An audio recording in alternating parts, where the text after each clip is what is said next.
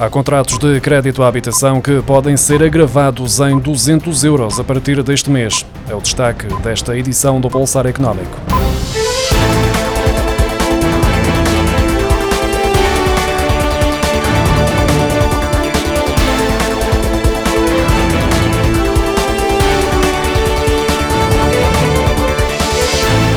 Os contratos de crédito à habitação que vão ser renovados neste mês de fevereiro podem contar com um novo aumento das mensalidades. De acordo com as simulações da DECO Dinheiro e Direitos, no caso de um empréstimo de 150 mil euros a 30 anos, indexado à Euribor a 6 meses e com um spread de 1%, o cliente vai assistir a um agravamento na mensalidade de cerca de 200 euros, face à revisão em agosto, e passa a pagar mais de 700 euros mensais.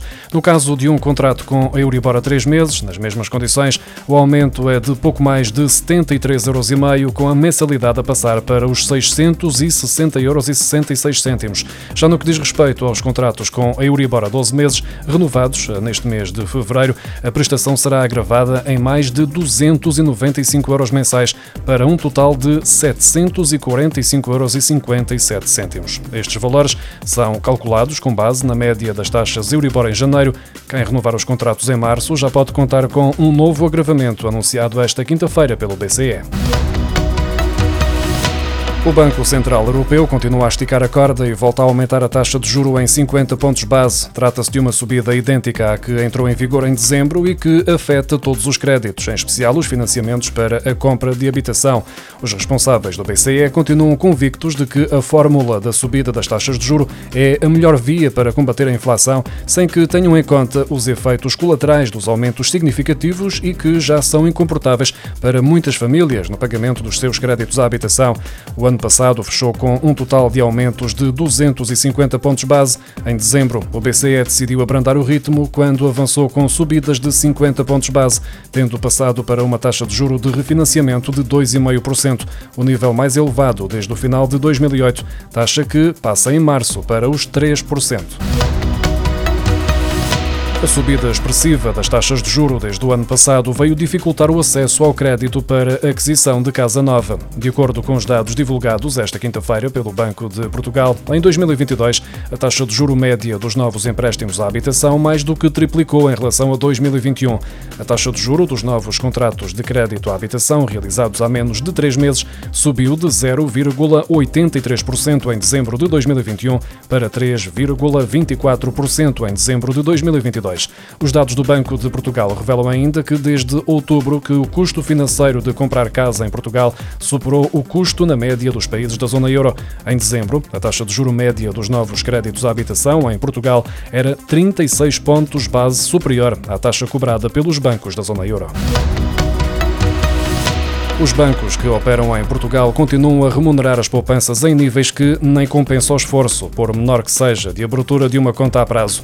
De acordo com a informação divulgada esta quinta-feira pelo Banco de Portugal, a taxa de juro dos novos depósitos a prazo de particulares atingiu os 0,35% em dezembro, a mais baixa da zona euro. A média da zona euro é de 1,44%. A maior taxa de juro nos depósitos a prazo é paga em França, com 2,29% seguida dos 2,07% da Itália e de 1,84% da Estónia. Portugal está no último lugar com os seus 0,35%, a Grécia está no penúltimo com 0,36% e acima surge o Chipre com 0,40%.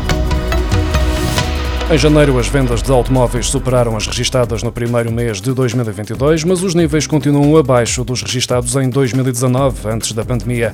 No mês passado, foram vendidos 17.455 automóveis novos, mais 43% em comparação com janeiro de 2022, mas 9,5% abaixo do mesmo período de 2019. Segundo a Associação Automóvel de Portugal, o crescimento face a 2022 é explicado, em grande parte, pela tendência de normalização das cadeias cadeias de abastecimento, em especial da produção de semicondutores e da carteira de encomendas de clientes que se encontrava por satisfazer. O comércio de automóveis ligeiros de passageiros foi o que mais cresceu face a 2022, ao registrar mais 48,4% para um total de 14.639 unidades. Peugeot, Renault e Dacia foram as três marcas que mais venderam no mês passado. A gasolina foi o principal combustível escolhido, com 35,7% das preferências. O gasóleo ficou com 16,5%, tendo ficado abaixo dos 16,6% verificados no segmento dos veículos híbridos. Os 100% elétricos representaram 15,4% das vendas, com 2.254 unidades matriculadas. Já os híbridos plug-in chegaram ao final de janeiro com uma cota de 10,8%. O consumo de eletricidade aumentou 4,1% em janeiro, quando comparado com o primeiro mês de 2022, com as renováveis a responder por 88% do consumo, de acordo com os números da REN, Redes Energéticas Nacionais. A produção hídrica foi responsável por 51% do consumo de eletricidade em janeiro, seguida da eólica, com 28%, da biomassa, com 5% e da fotovoltaica, com 4%. Já a produção não renovável, através das centrais a gás natural, abasteceu os restantes 12% do consumo.